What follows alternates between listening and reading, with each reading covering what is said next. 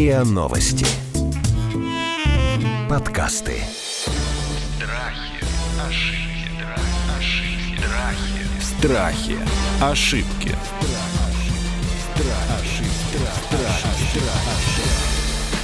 Здравствуйте, это подкаст «Страхи и ошибки». Меня зовут Наталья Лосева. В этом сезоне мы говорим о страхах и об ошибках. И сегодня мы будем говорить о том, что такое быть успешными. Что это за призывы, штампы, шаблоны, стремления, ориентиры – Кому нужно быть успешными? Зачем нужно быть успешными? Почему нельзя быть неуспешными? Что это вообще за парадигма успешности, которая сегодня заполнила поле тренингов, курсов, э, каких-то, знаете, общественных дискуссий? Куда мы бежим? Я хочу поговорить сегодня об этом с Григорием Мисютиным, клиническим психологом и когнитивно-поведенческим психотерапевтом, основателем психологического центра, и Ларисой Овчаренко, кандидатом психологических наук и доцентом зав. кафедры социологии и психосоциальных технологий Московского городского университета. Здрасте, коллеги. Такие вы прямо успешные у вас, смотрю, титулы-то.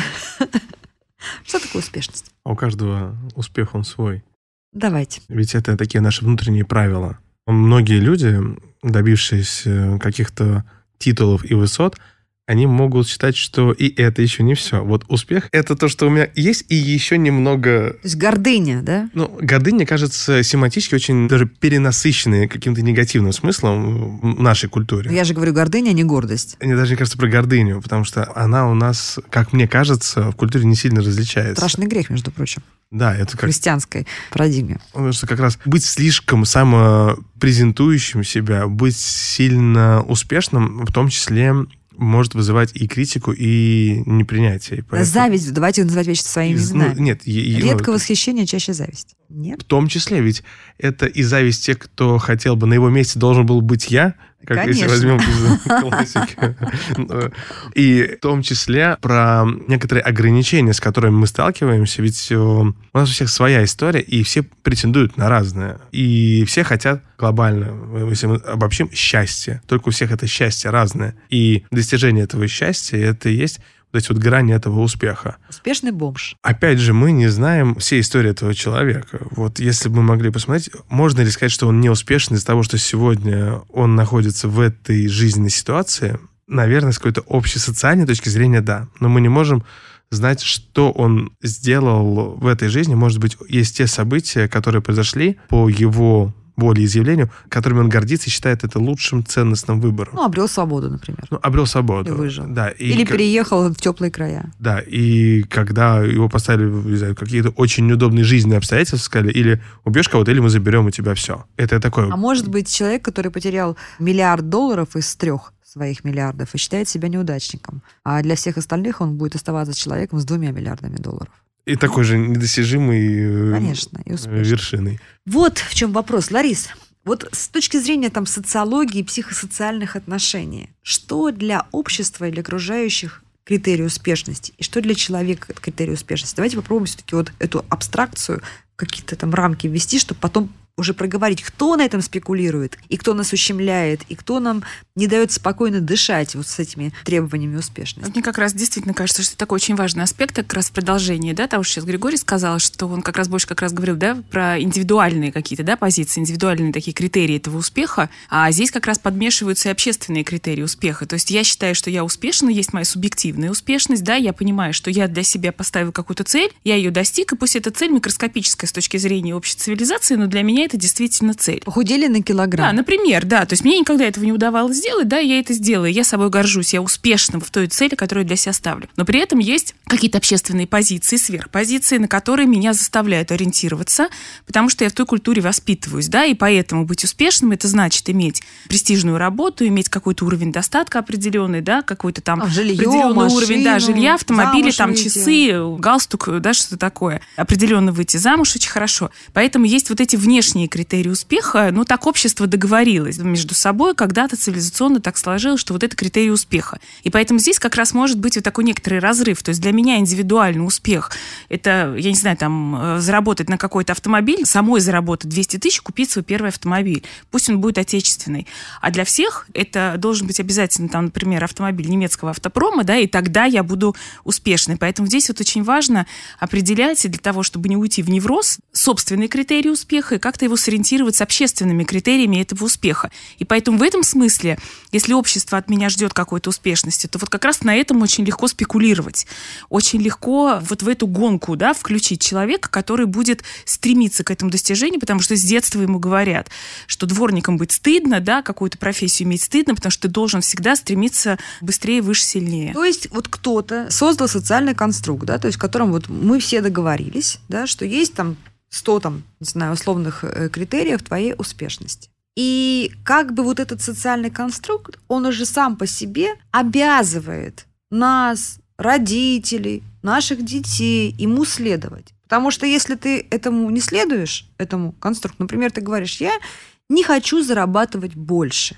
Мне достаточно того, что я получаю пособие, иногда подрабатываю, у меня есть хлеб и комната в коммуналке, доставшаяся от моей бабушки. И я в этом счастлив. Но общество начинает тебя давить, да? Или там ты не хочешь строить карьеру, ты не хочешь выходить замуж и рожать троих детей. Но социальный конструкт говорит, ну-ка, встраивайся в мейнстрим. Да, то есть как это так? Тебе 24, а ты еще не замужем и даже не думаешь про детей. То есть как это можно, да? Я, я и хотела, чтобы вы сейчас со мной согласились. Ведь есть такие как раз э, эмоции, которые у нас благодаря развитию общества появились, как чувство стыда и вот и чувство вины. Чувство вины это такой наш индивидуальный конструкт, наш внутренний свод правил, которому мы либо следуем, либо нет. А чувство стыда это как раз э, та самая э, Соответствие. соответствие- Ощущение моего несоответствия. чему? ну, каким-то нормам, вот этим вот правилам группы. Вот Так у меня вопрос Да. теперь к вам. Раз вы так легко повелись и согласились. Я еще не согласился. Я сказал, что есть вот чувство стыда и вины. Я не сказал ни да, ни нет. Хорошо, тогда да, вопрос в продолжение.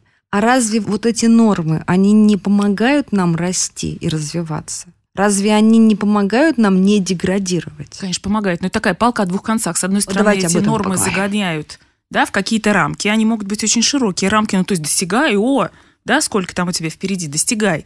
Но все равно это какие-то рамки, в которых ты должен или должна как-то существовать. С другой стороны, действительно, это нам помогает как-то себя подстегивать. Но здесь очень важно, да, иметь свой уровень успеха. Причем здесь ведь тоже успех. Он может быть успех жизненный или успех академический. Такая, что называется, еще один вектор, про который тоже, кажется, стоит говорить, потому что я могу быть успешным академически, я хорошо учусь, я много чего вкладываю. При этом в жизни быть совершенно неуспешным Конечно, человеком. нищий доктор наук. Да, я можно быть перельманом и отказаться от своего миллиона. Да-да-да. Но Абрахам Маслоу говорил, что да, в некотором смысле пирамида его потребностей в некоторых случаях может быть перевернутой. Да? Сначала мы достигаем витальных каких-то потребностей, потом, потом мы идем к самоактуализации. А в ряде э, случаев, в ряде исключений, да, может быть, пирамида это перевернутая, да, и то есть это такой голодный художник, но он самоактуализированный, он достигший всего, но он в смысле финансовом может быть не очень успешный.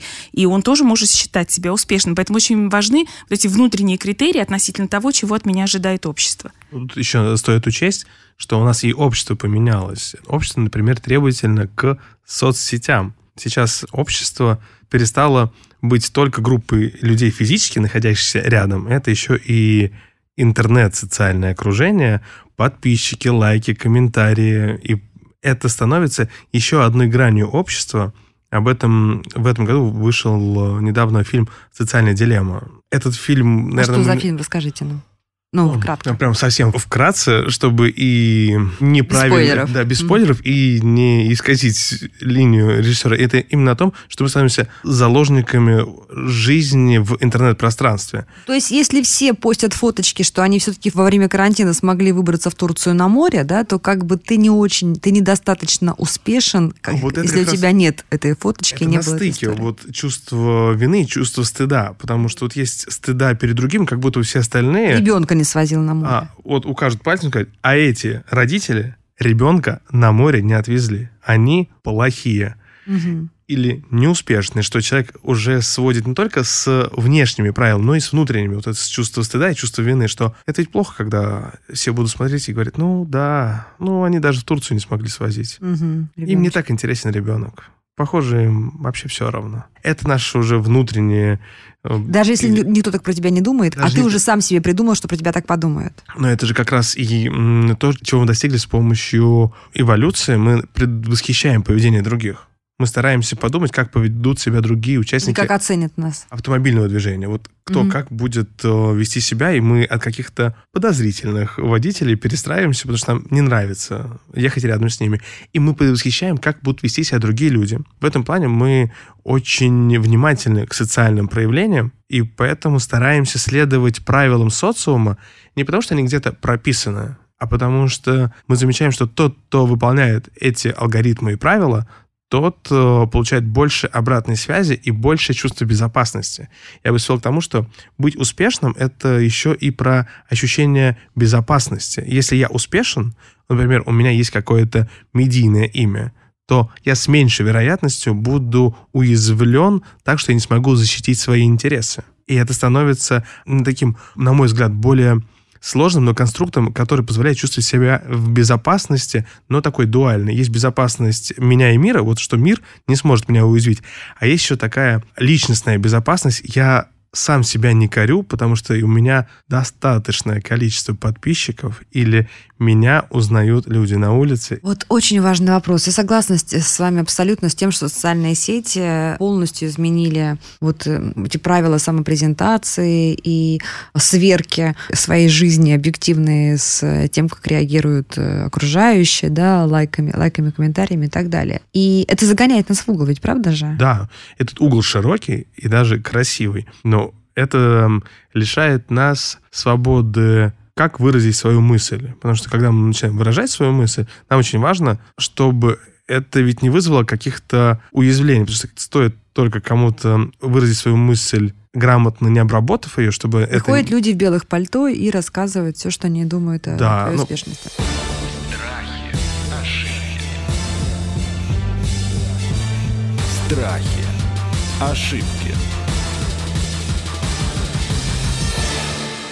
Что делать? Как себя правильно настроить э, в этой ситуации? Как правильно выстроить вот свою систему реагирования на вот эту окружающую среду, которая, значит, каждый день шлет нам сигналы, насколько ты, так сказать, вписываешься в шаблон успешности или не вписываешься? Ну, Здесь, наверное, важно очень понимать, э, такие иметь четкие внутренние критерии, чего ты сам хочешь. Да? То здесь вот очень важно, если ты понимаешь, чего ты хочешь, на какие вот эти внешние да, вызовы и внешние требования ты можешь ответить, хочешь ответить, есть ли вот эта разница между можешь и хочешь, потому что если я могу, то я должна на них отвечать. Хочу я или не хочу соответствовать этим критериям, и вот здесь уже эта свобода выбора, она есть только у того человека, который этой внутренней свободой некоторой обладает и может говорить о своей свободе. То есть мы опять эти откаты в детство делаем, да, создали ли родители такую безопасную атмосферу для ребенка, в которой у него есть это некоторая свобода выбора, и потом могу ли я взрослым выбирать эту свободу, или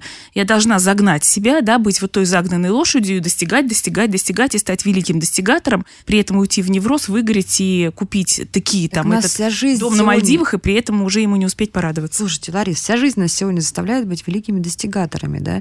И то, как нас оценивают в Инстаграме наши подружки, и то, как в open space там нашего банка или там какой-то там редакции или какой-то конторы смотрят э, коллеги, кто быстрее сделал отчет, чей проект успешнее, кто больше заработал денег на проекте, кто дальше уехал. Ну, так вот та прозрачность общества технологическая, эволюционная, которая нас настигла, да, мы же все сейчас сидим на этом, на огромном блюдечке, и все друг Ярмарка на... тщеславия. Да, это ярмарка тщеславия, конечно, которая обрела сегодня глобальные совершенно масштабы, границ никаких нет, тормозов тоже. Все нас давит, чтобы мы стали этими великими достигаторами, как вы точно сказали. Понимаете как? Ведь против течения это труднее плыть, чем что проще, достигать вот на этом потенциале, на общей волне, или все-таки сопротивляться? Если сопротивляться, то зачем? Не, ну я думаю, что сопротивляться не надо точно. Другой вопрос, что найти в этом для себя баланс. Но это, конечно, да, требует некоторой мудрости и опыта, да, вот свой внутренний баланс,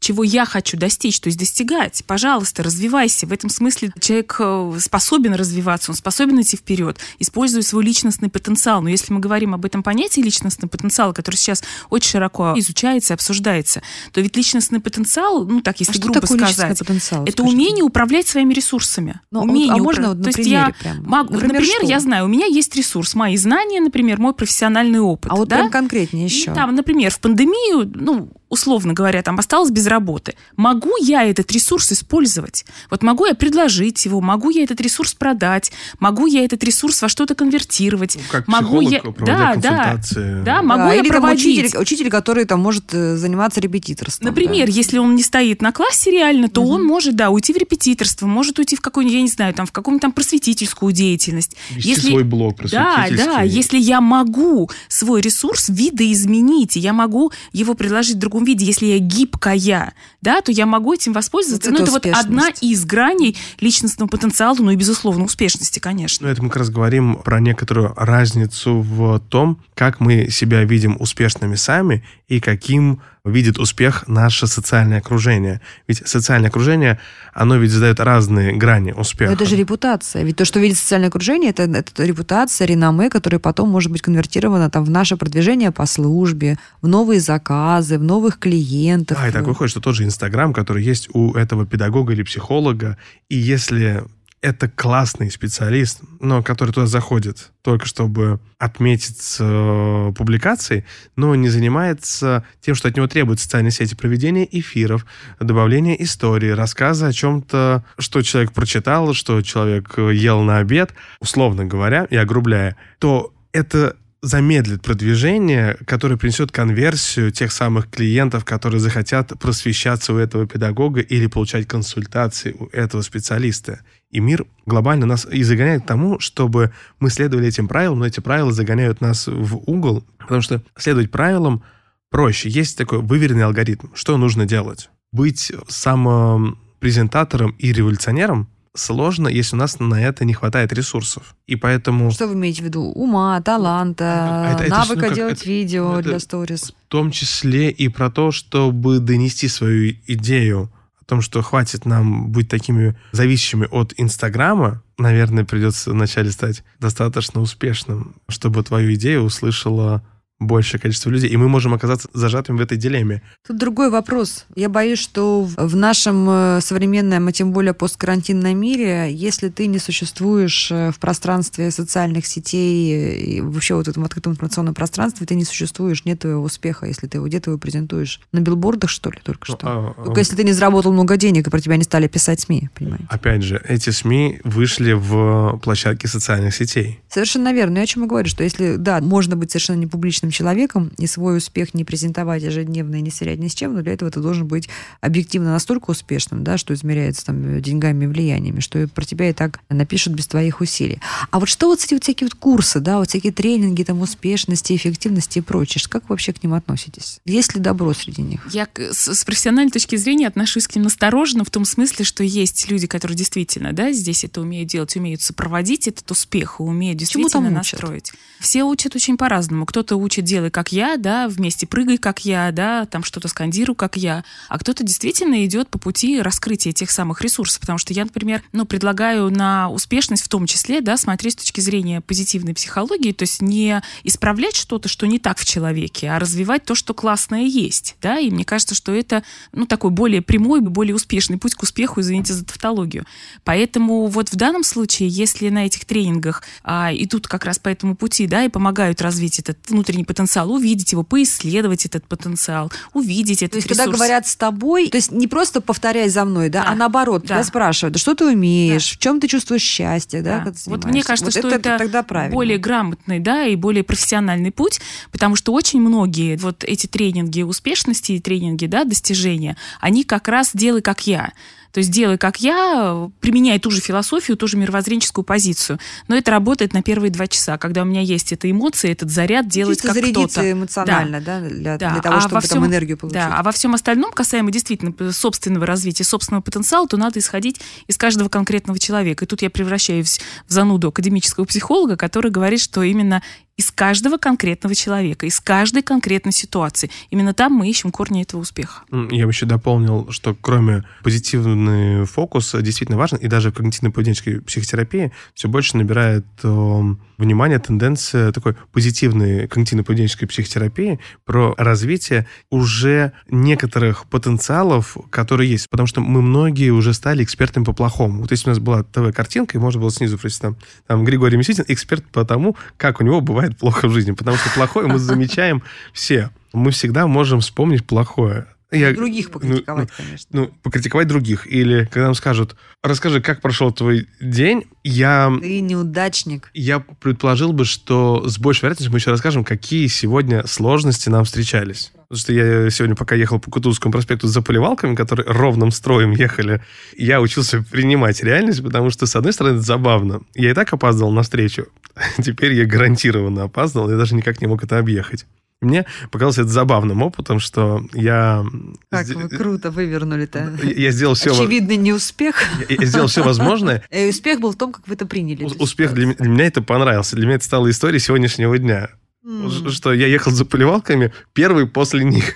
Это мое было огромное достижение, что я не потратил нервы, которые... Positive thinking. Да, потому что они мне сегодня еще нужны. Слушайте, а как быть вот с какими-то ориентирами KPI? Потому что двигаться, знаете, грести в открытое море, это всегда щекочет нервы, но не сильно мотивирует, да, то есть все-таки проще грести там, ну, на какой-то буйок, да. Вот с точки зрения успешности, как себе правильно вот эти KPI, эти буйки, эти столбики расставлять, да, как их формулировать для себя цели, чтобы и не загнать себя, и не выгореть, да, но в то же время все-таки вот грести куда-то. Вот эти KPI, они ведь очень важно, чтобы они не были формально подкрученными. Делать ради того, чтобы делать. Ведь есть множество прекрасных... Чтобы тебе позавидовала соседка, не знаю. Завидовала соседка для чего? Для чего это нужно? Или родительница из чатика. А для чего? То есть, что это мне будет давать? То есть, Ну, очень важный моральное вопрос. удовлетворение. А для чего мне нужно иметь это моральное удовлетворение? Хороший Нам вопрос. ведь важно понимать функцию поведения. Так я занимаюсь поведенческим анализом, и как раз у меня уже в структуру ну, мозга встроена такая опция, а что это дает мне, если я себя каким-либо образом веду? Страхи, ошибки, Страхи. Ошибки. А вот давайте на конкретном примере, про который я часто думаю. Когда люди покупают себе дорогущие машины.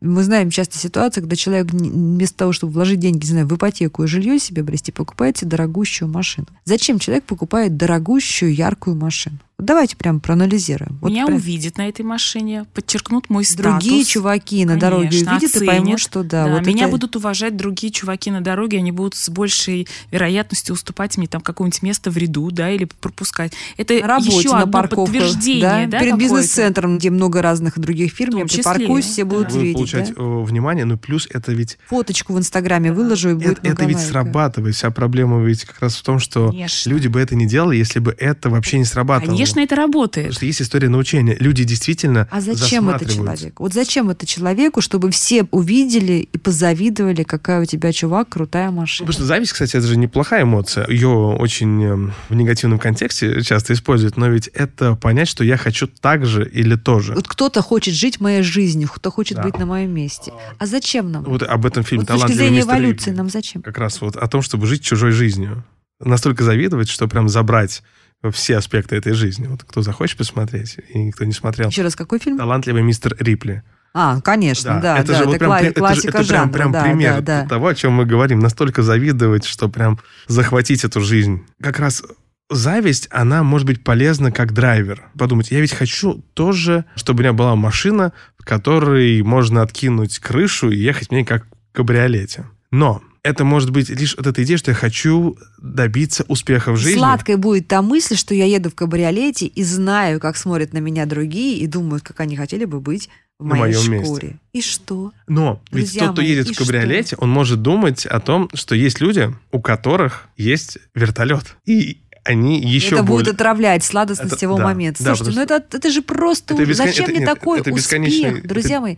Зачем мне такая успешность, да, если любая сладость от его достижения, да, будет э, неизбежно отравлена тем, что я еще не достиг чего-то большего. Как да? у Моцарта и Сальери. Вот это как раз, что я так неистово прям завидую. Это как раз отравление происходит каждый раз, когда я думаю, что вот у меня спортивная машина или огромный внедорожник, но он 20 года выпуска, а в 21-м выпустили новые. Знаете, у меня есть один приятель, который нынешний, э, давно уже крупный миллионер, а в нашей юности, я очень хорошо помню, ему это припоминаю, мы с ним сидели, ужинали в небольшом ресторанчике в аэропорту, и он мне сказал такую фразу. Знаешь, говорит, я думаю о том, вот что когда я заработаю свои первые 10 миллионов рублей, Тогда я получу побольше, чем сейчас. Мне больше ничего в жизни не надо будет. Вот сейчас он давно уже долларовый миллионер, да? Похоже, он больше. Да, он гораздо больше, да. И вот я думаю о том, что как интересно сдвигаются горизонты, да. И хорошо ли, что эти горизонты сдвигаются. То есть, с одной стороны, это действительно тот самый KPI движения, с другой стороны,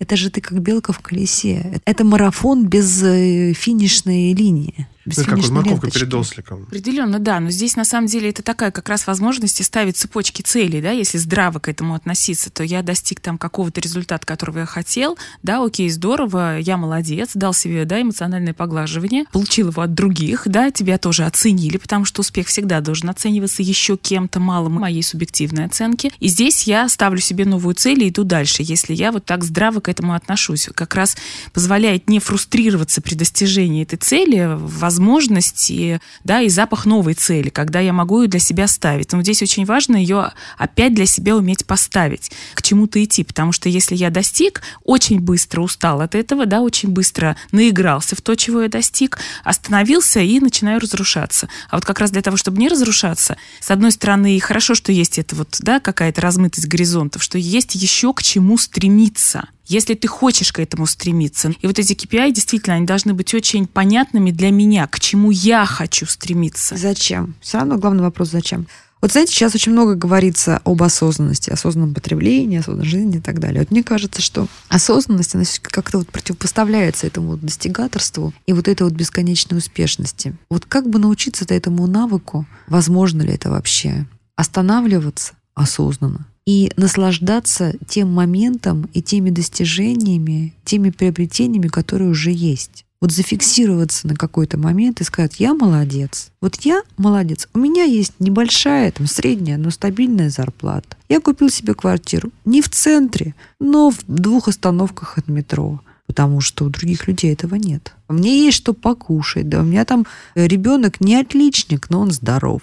Вот почему мы не можем научиться, или что нам мешает научиться этому? Почему? Позволять жить в моменте, я думаю, что этому стараются, ну, так или иначе, научить дать. Это как навык любые психологи, да, жить в моменте, а уметь А почувствовать этот педагоги и момент. тренеры нет, а родители нет. Ну вот там тоже надо про это напоминать. И я думаю, что коллега, который занимается да, когнитивно-поведенческой терапией, здесь тоже поможет и скажет, что вообще вот эта любая оценка хорошо и плохо, да, это неправильный когнитивный конструкт. Надо всегда с чем-то или с кем-то сравнивать. Хорошо по отношению к чему, плохо по отношению к чему или кому. И тогда здесь легче, да, вот эти для себя критерии выработать и понять, да, я молодец, потому что у меня есть то, чего у других, может быть, и нет, они об этом мечтают. И поэтому сегодня для меня это хорошо. Ну да, мы выросли ведь в том мире, где те взрослые, которые воспитывали нас, они ну, тоже могли жить в таком режиме белок, э, загнанных в эти колеса, где нужно было что-то сделать э, в Советском Союзе, что-то достать. Нужно было позаботиться о том, чтобы пережить этот переходный период после Советского Союза и новой России, нужно было заботиться о многом, и у многих сегодняшних взрослых было то детство, в котором они видели модель, что нужно постоянно крутиться и что-то делать, постоянно крутиться и что-то делать. Это моя гипотеза.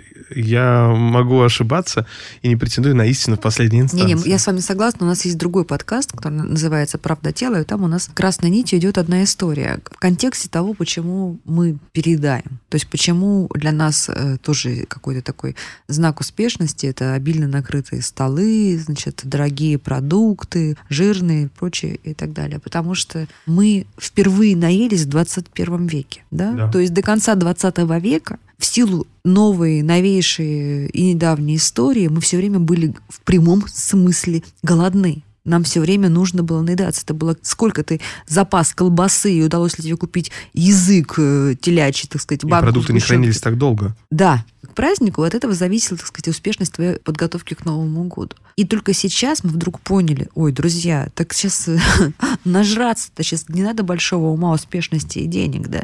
То есть наготовить полный стол сейчас уже не признак успешности, а мы все еще бежим с ложкой, да, с поварешкой и пытаемся наесться, а, а сами себе говорим, так, стоп, Сегодня твоя успешность, что ты пришел за богато накрытый стол и съел всего умеренно, понемногу, не обожрался до свинячего состояния, как тюлень. Вот мне кажется, вот эта вот параллель, она, конечно, очень узкая, она только про еду, да, но мне кажется, ее можно вполне и спроецировать на другие ситуации. Ну, это идти про вот эту как раз машину или про то, что Мгм. для чего это человек, вот эта вот машина. Это кажется тем атрибутом, как только я это получу, я стану счастлив по-настоящему. А на самом А на, деле а на- нет. а на самом деле нет. Это такой вызов ну, своему прошлому или своим актуальным знакомым, что вот сейчас я это сделаю, теперь стану по-настоящему счастливым. А на самом деле нет, потому что вот есть эта машина или яхта, но то, что я знаю от реальных владельцев яхт, есть два счастливых дня обладания яхты. Это день покупки и день продажи Потому что остальное, это, кроме э, красивых выходов, это еще обслуживание, которое не попадает Проблем. да, это куча проблем, которые не входят в эту гламурную картинку, когда в салоне тебе рассказывают какая-то классная, длинная, деревянная, с металлическими новыми сплавами. Не рассказывают о том, какой-то прям вот прям проблемой и комом в горле может стать вот это напоминание про то, сколько это стоит э, Каждый пройденный. ее, э, что она стоит на паркинге, этой яхты, ее обрабатывать, техническое обслуживание, мыть ее, там тоже надо убираться. И вот это все уже оборачивается не сказкой, а тыквой. Ну и поэтому счастье, наверное, хорошо, если оно в нас. Да? Один из психологов сказал, что Господь Бог счастье спрятал так близко, что мы его не можем найти. То есть оно в нас. Оно должно быть в нас. И если вот в нас есть это ощущение счастья, если мы умеем радоваться, если нас научили радоваться, то тогда мы сможем оценить свой любой успех, даже самый маленький. Поменьше ориентироваться на этот социальный Но конструкт. поменьше ориентироваться. Нам важно знать социальные законы, потому что мы живем в обществе. Все-таки мы стайные животные, мы ориентируемся на некоторые законы, которые есть вокруг нас, и мы не можем их игнорировать. В то же время нам важно и понимать, чего я хочу на самом деле, для чего мне это. Я хочу, чтобы у меня были дети, но я это хочу, потому что это такой вот тренд, что сейчас все мои знакомые завели детей. Я думаю, так, мне будет сейчас вот где... Или потому что я просто дозрел, и сердце мое дозрел, и вот, вот уже я эмоционально как раз вот готов, пусть даже я мало знаю о детстве, о бессонных ночах, о всех прочих разных сторонах родительства, но вот я чувствую, что мне это нужно для меня самого. Очень важно не игнорировать то, что мы чувствуем из себя самого, что это не эгоизм, ориентироваться в том числе на то, чего я хочу. Потому что в том числе, когда нам дороги другие люди, мы их любим но ведь в этом есть тоже такая, на мой взгляд, доля эгоизма, что мы их любим, потому что нам с ними хорошо. Это правда. Знаете что, у меня есть задание нашим слушателям. Я очень хочу попросить сегодня. Начальники, похвалите своих сотрудников сегодня не за будущие достижения, а за то, чего достигли сегодняшнему дню. Родители, пожалуйста, полюбуйтесь своими детьми похвалите своих детей за то, что они вот они классные, они похожи на вас, и даже их неуспехи и хулиганство, это все равно, это их жизнь, и здорово, что они у вас есть. И похвалите, пожалуйста, себя за то, чего вы достигли, и за то, как вы живете. И вот давайте все сегодня попробуем после этого эпизода зафиксироваться в сегодняшнем дне. Это будет наш, мне кажется, настоящий путь к успеху. А это был подкаст «Страхи и ошибки». Мы с Григорием Мисютиным и Ларисой Овчаренко говорили о том, нужно ли всем быть успешными, что такое успех и зачем он нам нужен вообще. Страхи, ошибки, страх, ошибки, страхи. Страхи. Ошибки. Слушайте эпизоды подкаста на сайте ria.ru в приложениях Apple Podcasts, CastBox или SoundStream. Комментируйте и делитесь с друзьями.